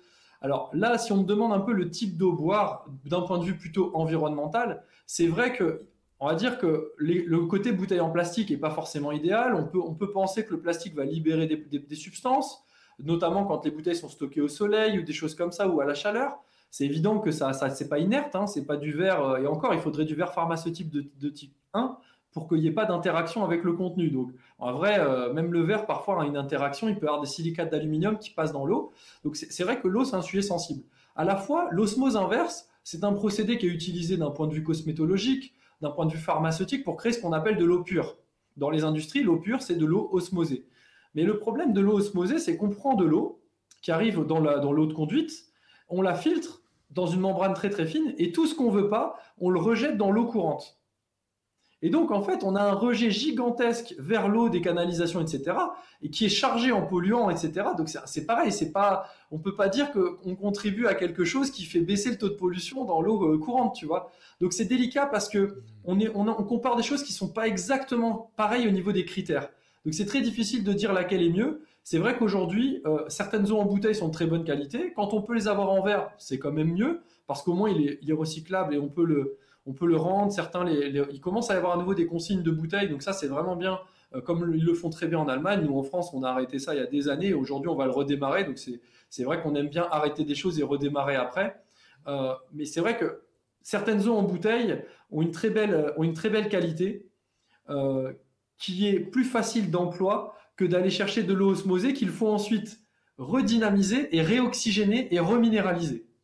Donc, si tu veux, tu n'es pas euh, en train d'aller récolter ton eau à la source, euh, dans la nature. C'est un processus industriel que tu peux faire chez toi, mais c'est quand même, ça nécessite plusieurs étapes. Quand tu veux boire un verre d'eau, je vais pas te dire, mais c'est pas, tu te dis, ah merde, j'ai plus d'eau, faut que je boive un verre d'eau. C'est un process qui va te prendre au bas mot une trentaine à une quarantaine de minutes pour pouvoir le réaliser, pour pouvoir avoir une eau consommable.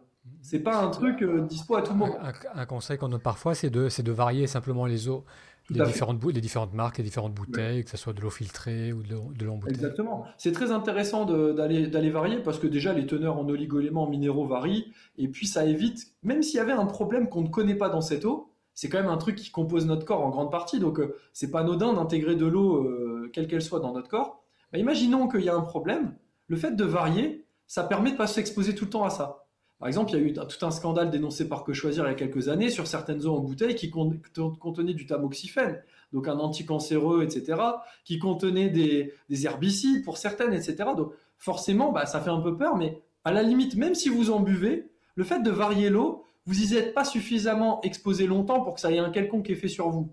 Et croyez-moi, si vous arrêtez de grignoter et que vous vous mettez à mieux mâcher, à pas vous suralimenter, vous pouvez acheter l'eau en bouteille que vous voulez, euh, vous n'êtes pas prêt de vous empoisonner. Parce que les toxines fabriquées par votre intestin quand vous mal digérez, c'est la même chose que votre consommation d'eau si vous prenez la pire des eaux à l'année, hein. mmh. euh, qu'on soit clair. D'accord. Alors on va prendre une autre question, après tu vas nous en dire un peu plus sur ce que tu proposes. Je sais que tu as une école qui démarre bientôt, une formation qui mmh. démarre bientôt. Alors on a une question d'Olivier, Olivier qui est un ami et qui est un photographe talentueux pour le petit, un petit plug. Alors Olivier dit bonsoir à tous deux et à tous, étant donné que je suis en train de fumer une cigarette en vous écoutant, je me demande quel est l'impact sur le processus de digestion. Alors, c'est un énorme impact. Et c'est pourquoi c'est très dur d'arrêter de fumer. En fait, c'est pas dur d'arrêter de fumer uniquement parce qu'on est addict au geste. En fait, c'est aussi dur d'arrêter de fumer parce que quand on fume une cigarette avec la nicotine, en fait, ça va forcer l'ouverture du clapet de notre estomac vers l'intestin et ça va donner l'impression de beaucoup mieux digérer d'être beaucoup plus léger. Et donc, quand on arrête de, fumer, on se retrouve avec une digestion qui est fortement alourdie. Ce qui est tout à fait normal, hein, c'est physiologique. Ça ne veut pas dire qu'il faut fumer pour autant, mais ça veut dire que ça complexifie l'arrêt du tabac, en fait, l'arrêt de la cigarette, puisque ce n'est pas vraiment le tabac le problème, c'est plutôt tous les additifs qui sont intégrés dedans. Parce que le tabac, ça reste une plante. Euh, en soi, elle n'a pas plus de problèmes que les autres plantes qu'on inhale dans bien des coutumes et culture. Mais par contre, tous les additifs, etc., dont la nicotine, là, c'est un vrai problème parce que ça va perturber euh, l'état digestif. Donc, par exemple, les fumeurs ont l'impression de prendre beaucoup moins de poids. Pourquoi? Parce qu'on force la digestion rapide du, de, l'alimentation. Elle est mal digérée au niveau de l'estomac parce qu'après le repas, on va se faire une petite clope, un petit café. Tout ça, ça va ouvrir l'estomac, ça va faire passer très vite. Donc, la digestion est mal faite, l'assimilation est moindre et donc on va beaucoup moins stocker automatiquement. Le fumeur a souvent l'impression de pouvoir manger plus et pour autant de pas prendre de poids. le jour où il arrête de fumer, il mange moins parce qu'on lui dit attention, tu vas prendre du poids. Il mange trois feuilles de salade, il prend 10 kilos. Tout simplement parce qu'en fait, il a plus cet effet d'accélération de la libération du, du, bol alimentaire qui va en fait euh, limiter le passage de l'assimilation. Et donc, mais par contre, ça à long terme, ça détraque notre tube digestif. Donc, c'est pas forcément bénéfique de le faire. Maintenant, le gros problème, c'est quand on arrête bah, il, faut, il faut trouver un moyen de réajuster aussi sa manière de manger pour que, en, mâchant mieux, tous les conseils que j'ai donnés là et en étant peut-être accompagné sur l'assiette en elle-même, euh, bah, ça évite à la personne de prendre 10 kilos. Mais oui, ça joue un rôle, ça joue un rôle sur la digestion. D'ailleurs, qui ne l'a pas vu, les, fumeurs, quand ils n'arrivent pas à aller aux toilettes, café, clope, ils savent très bien qu'ils vont aux toilettes. C'est un truc qui est très connu, euh, qui, est vieux, qui est vieux comme la cigarette en fait. Et est-ce que fumer euh, en dehors des repas C'est-à-dire, si on, prend la règle des 5 heures, est-ce que ça aurait, ça aurait moins d'impact? Ça aurait moins d'impact, bien sûr. Maintenant, c'est vrai que les fumeurs, ils, sont très très attachés à leur petite cigarette d'après le repas. Tout simplement parce que ça les fait sentir légers. C'est pas seulement la nicotine qui les euphorise, c'est aussi parce que ça les fait sentir légers. Et que sinon, ils se sentent plombés et fatigués. Alors après, il y a tout l'aspect social, bien sûr. Tout ça, on pourrait en parler des heures. Mais c'est pourquoi il y a des mécanismes comme ça. Quand tu les connais, tu comprends mieux pourquoi c'est. Si tu ne fais pas le nécessaire, ça sera difficile en fait d'arrêter et de pas reprendre. Parce que tu es vite tenté, tu, pars en soirée, tu es en train de digérer, tout le monde va fumer sa cigarette, et toi tu te sens fatigué, tu te mets à bailler, tu comprends pas. Et là tu vas, tu sors dehors, tu dis allez j'en prends juste une, boum, t'es requinqué. Tu vas dire mais c'est qu'est-ce qui se passe? Bah en fait c'est pas c'est pas la cigarette qui est miraculeuse, hein, c'est pas un produit magique. C'est juste que physiologiquement elle impacte des choses qui, permettent de libérer une partie de la puissance digestive qui était monopolisée. D'accord, ça c'est un point important et je pense que trop peu de fumeurs connaissent. Ah bah, déjà, aucun naturopathe le connaît, donc j'ai envie de te dire, euh, les fumeurs, ça m'étonnerait qu'ils le sachent. Mm, mm. Alors, euh, Renaud, tu as une chaîne YouTube dont je vais mettre tout de suite le lien. Donc, je sais que tu publies assez régulièrement et que tu as plein de bons conseils à partager. Donc, on va déjà partager cela dans la zone chat, euh, la chaîne, ta chaîne YouTube. ensuite, tu notais aussi que tu avais une école de naturopathe. Euh, qui commence bientôt, un cursus qui commence bientôt. Donc, est-ce que tu peux nous en dire un peu plus pour les personnes qui pourraient être intéressées par une telle formation, si tu acceptes encore des, nouvelles candidatures et ce que tu proposes en général aussi en tant que thérapeute? Ok, donc c'est vrai que l'école c'est un énorme dossier parce que tu vois, ça fait longtemps que j'accompagne individuellement, que je fais des conférences, que je conseille beaucoup de monde, et tu te rends vite compte que ton message, en fait, euh, quand tu conseilles une personne ou quelques personnes, bah, il faut pour le répandre sur la planète, c'est pas si évident. Du coup, j'ai eu envie euh, j'ai donné des cours pendant longtemps dans l'école d'un de mes amis, et puis je commençais à, cultiver une autre vision de la naturopathie, une vision beaucoup plus large en fait. Comme tu l'as compris, ça va toucher à plein de choses, et moi en fait pour moi c'est illimité. C'est-à-dire que ce que je veux proposer aujourd'hui, ce n'est pas ce qui sera proposé dans quelques années, parce que ça s'élargira de, de fait par les recherches scientifiques, les découvertes, les observations. Et donc j'ai décidé de monter une école un petit peu d'un nouveau genre lors du premier confinement où je me suis rendu compte en fait que la naturopathie était complètement absente du débat public alors, je ne parle pas à la télé parce que c'est évident qu'on ne serait pas invité, étant donné que ça fait très longtemps que c'est boycotté. Mais par contre, euh, peut-être euh, sur les réseaux euh, alternatifs, tu vois, YouTube ou autre, très peu de naturopathes qui prenaient vraiment la parole et qui, en fait, faisaient entendre la voix de la naturopathie. Pourtant, on en avait tellement besoin dans cette crise sanitaire là qu'on est en train de vivre. Il y avait un vrai rôle à jouer. Et donc, en fait, à ce moment-là, j'ai eu l'électrochoc de me dire, il faut que je lance une école d'un nouveau genre. Et j'ai été, et je me suis rendu compte, en regardant ma vie en arrière, que ça faisait 15 ans que j'étais taillé au laser par tous les événements de ma vie positifs et négatifs pour être capable de lancer cette école d'un nouveau genre. Donc c'est une école en fait où on se base sur les enseignements des anciens pour, pour conserver ce qui a été euh, dit et, qui est très intéressant, mais où on amène des choses extrêmement nouvelles. Par exemple, sur l'alimentation, on amène des choses sur ce qu'on appelle la nutrigénomique. C'est l'utilisation de la génétique pour savoir conseiller la nutrition parfaite à une personne. On va utiliser ça aussi pour savoir comment la personne euh, devrait gérer ses émotions, quel type de sport va-t-elle faire? Tout ça, ça relève en fait de nouvelles disciplines qui existent et qui permettent de faire des autres analyses, donc d'aller beaucoup plus loin. J'ai intégré tout un pan sur la libération émotionnelle, sur la compréhension des empreintes émotionnelles de la naissance, de la vie intra-utérine et de la, de la jeune enfance.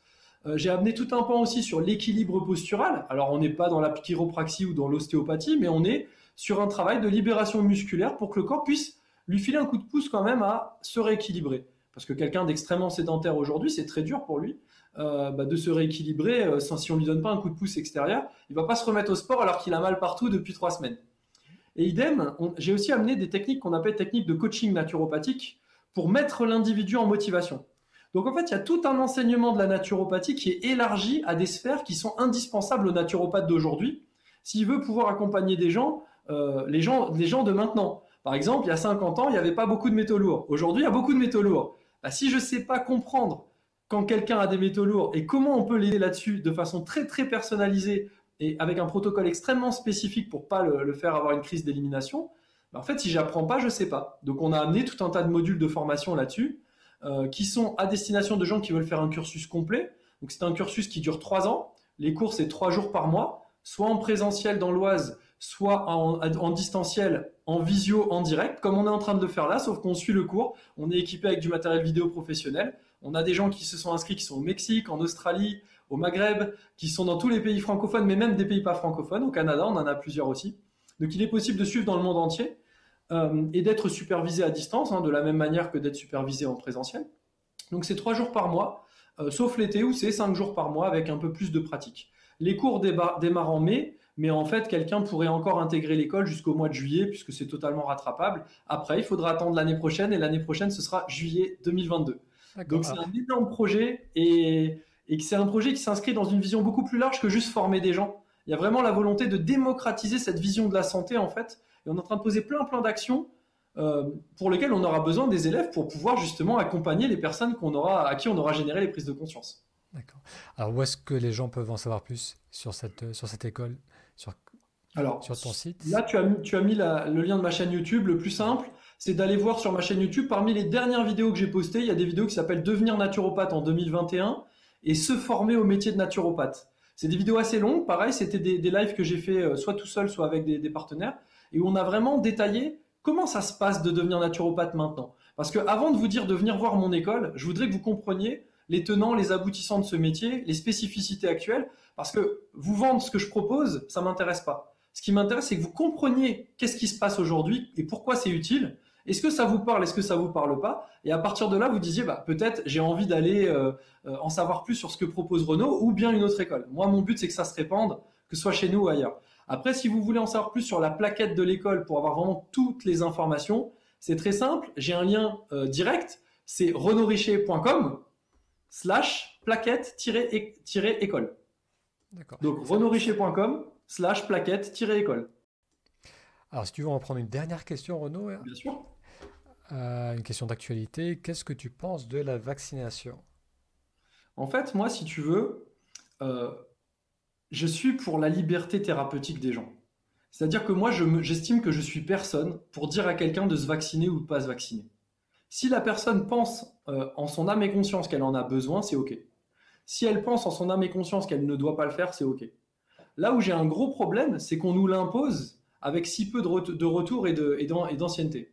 Euh, c'est vraiment un sujet qui est, difficile en fait, parce que euh, très peu de gens sont dans la capacité réelle d'appréhender les tenants et les aboutissants. Tu vois, moi, dans l'école, j'organise une masterclass qui a lieu, d'ailleurs, c'est drôle qu'on parle de sujet, parce que c'est un sujet que j'évoque assez peu.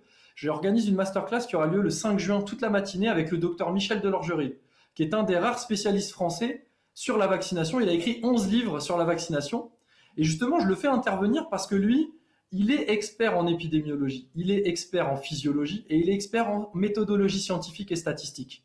Donc quand il regarde des études, c'est quelqu'un qui a toutes les compétences et c'est un référent international. C'est quelqu'un qui travaille pour le, pour le CNRS, qui est cardiologue de métier. C'est vraiment une personne qui, a les outils, tu vois. Donc j'aime bien faire intervenir des gens comme ça. D'ailleurs, pour ceux que ça intéresse, vous m'écrivez par email ou bien en travers de ma chaîne, vous, allez voir, il y a, mes coordonnées. C'est pas un problème.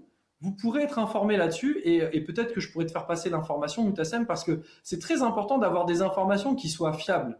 Moi, si tu veux, aujourd'hui, si je devais prendre position, c'est très compliqué parce que ça dépend de mon vécu. Et moi, il s'avère que dans ma famille, il y a eu des paralysies très très graves et des morts subites du nourrisson suite à des vaccinations qui ont été reconnues par les médecins euh, traitants. Donc ça va être très difficile pour moi de dire aux gens allez-y, alors que dans ma famille, il y a eu des cas de risque. Maintenant, si tu veux, euh, je ne peux pas me permettre de généraliser et de dire à tous les autres qui sont morts de trouille à l'heure actuelle par rapport au Covid et qui finalement euh, pourraient en quelque sorte penser revivre normalement en se vaccinant, moi je suis personne pour leur dire ce qu'ils doivent faire. Mais c'est vrai que la vraie question c'est documentez-vous et voyez si ça répond vraiment à votre objectif. Voyez ce qui se passe à l'intérieur de vous. Est-ce que vous êtes en train d'agir dans la peur ou est-ce que vous êtes en train d'agir vers quelque chose qui vous anime et qui est la vie que vous voulez vous bâtir? C'est complètement différent de dire aujourd'hui j'ai envie de, de, me créer cet idéal de vie et donc j'ai besoin de ça, ça, ça. Et à la place qu'on nous dise tu vas mal, on te prive de tout, euh, tu, vas psychoter toute la journée parce que tu as peur qu'en croisant ton voisin, tu meurs euh, foudroyé d'une infection virale. Et quelque part, on te dit, bah, la seule solution, c'est celle-ci. Bon, euh, les tests, ils finissent en 2022-2023, mais vas-y, fais confiance et, on y va. C'est quand même assez différent, tu vois, d'avoir un idéal de vie qu'on essaye de bâtir et d'être dans la peur et de vouloir lutter contre. Et moi, je déteste ce mécanisme humain de vouloir lutter contre. Je préfère toujours œuvrer pour bâtir pour. Donc moi, mon travail, c'est plus de dire aux gens, voilà comment avoir de l'immunité. Par exemple, j'avais fait une vidéo sur comment booster son immunité, mais c'est d'abord arrêter de l'entraver, permettre l'immunité naturelle, plutôt que d'essayer de se protéger de je ne sais quoi, alors que finalement, notre corps, il est conçu pour ça. Sinon, il y a tout le monde mourrait en fait. Tous les gens qui ont eu le Covid ne sont pas morts. Donc quelque part, ça veut dire qu'il euh, est possible de ne pas en mourir. Et donc, il est possible de l'avoir et que ce soit pas grave. La vraie question, c'est que font ces gens-là? Pourquoi certains vont mal et pourquoi certains vont bien? Donc, si tu veux, le sujet de la vaccination, je pense que le, gros débat, il est sur l'obligation vaccinale. Et quand tu écoutes des gens comme le, docteur Michel Delorgerie et que tu lis ses livres, tu t'aperçois qu'en fait, euh, on a affaire à des communicants qui sont pas des spécialistes. Parce que le sujet de euh, je me vaccine pour protéger les autres, en fait, c'est une, c'est une erreur scientifique. Ça n'existe pas d'un point de vue scientifique. C'est complètement faux. Un vaccin, c'est complètement euh, égoïste. C'est quelque chose qu'on se protège soi-même. On inhibe des symptômes soi-même. En aucun cas, on protège les autres. Ça n'empêche pas la contagion. D'ailleurs, le ministre l'a bien dit, euh, qu'il faut quand même avoir son masque et que peut-être les variants seront encore plus graves pour les vacciner. C'est ce qu'il avait annoncé lorsque quelqu'un avait demandé à, pouvoir arrêter de, faire comme les autres, quoi, finalement, de dire comment est-ce que je peux récupérer ma vie normale? Donc je pense en fait qu'il faut, avant toute chose, se dire c'est quoi mon objectif, comment j'ai envie de vivre et comment, quelle vie j'ai envie de me bâtir? Et à partir de là, c'est pas qu'une question de vaccination, c'est une question beaucoup plus large. C'est une question sociétale, mais c'est une question individuelle aussi. Et quelque part, la vaccination, tu vois, c'est une goutte d'eau parmi tout ça, même si aujourd'hui on nous fait tout un tapage.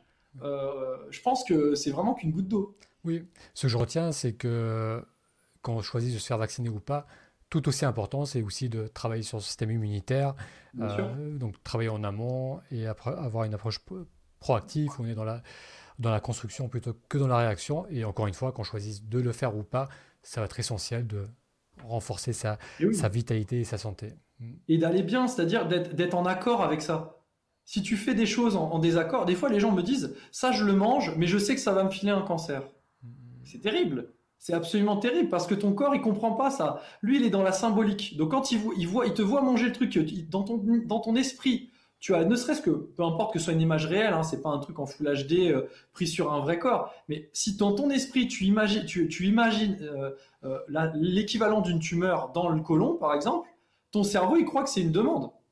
Lui, il est là pour valider tes croyances en permanence. Donc en permanence, il essaie d'observer ta réalité autour de toi euh, pour qu'elle soit en accord avec ce que tu crois à l'intérieur de toi, pour éviter la dissonance intérieure-extérieure qui, engendre la peur de la mort. Donc du coup, il se dit, imaginaire de tumeur, ça veut dire qu'il faut que je le fasse parce que sinon, je vais pas observer dans la réalité la même chose que ce que je pense à l'intérieur de moi. Donc ton cerveau, il va essayer de manifester ça, il va, en tout cas, il va y être euh, on va dire, amener petit à petit, pas en une fois, mais en plein de fois. Donc si les gens se font vacciner en se disant ça va me créer un problème, pour certains ils le font vraiment en ayant une frousse pas possible, bah, il faut faire très attention parce que la somatisation de ce problème, elle sera peut-être plus grave que les effets secondaires potentiels du vaccin. Et peut-être bien plus grave que la maladie qu'ils ont essayé d'éviter. Donc finalement, la vraie question, c'est toujours, encore une fois, qu'est-ce que je fais en accord avec qui je suis et en accord avec où je veux aller?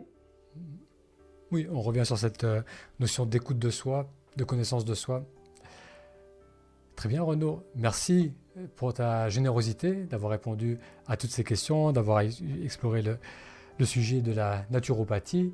Euh, ce que je ferai, c'est que les vidéos seront publiées, donc resteront publiées, donc vous pourrez y revenir autant de fois que vous le souhaitez. Je vous remettrai sous les vidéos les liens vers la chaîne YouTube de Renaud, vers euh, son site. Renaud, donc encore une fois, merci. Et mastiquons tous bien plus doucement. C'est un, conseil précieux et simple à, mettre en place. Euh, je te souhaite euh, beaucoup de réussite dans ce beau projet d'école et cette vision que tu as de la santé. Et à vous tous, merci d'avoir participé à ce direct et je vous dis à la semaine prochaine. Donc mardi prochain, on va faire un autre direct. Je vous enverrai tous les détails pour ceux et celles qui y participer. Donc encore une fois, un grand merci à toi Renaud, un grand merci à vous tous et je vous dis à très bientôt.